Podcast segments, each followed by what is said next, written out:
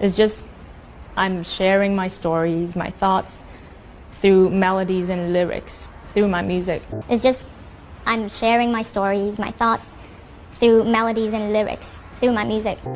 That's why I write my own lyrics and I write my own songs and That's why I write my own lyrics and I write my own songs and that's why I write my own lyrics and I write my own songs and I just hope that I can do my best in every every um, chance, every opportunity.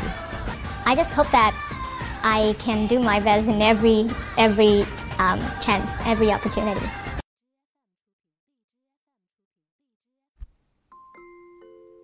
大家可以加入老师的英语学习群，跟我们一起玩着虐口语，还有来自全球各地的小伙伴一起结交口语搭档， 创造一个非常好的语言学习环境，一直 speak English。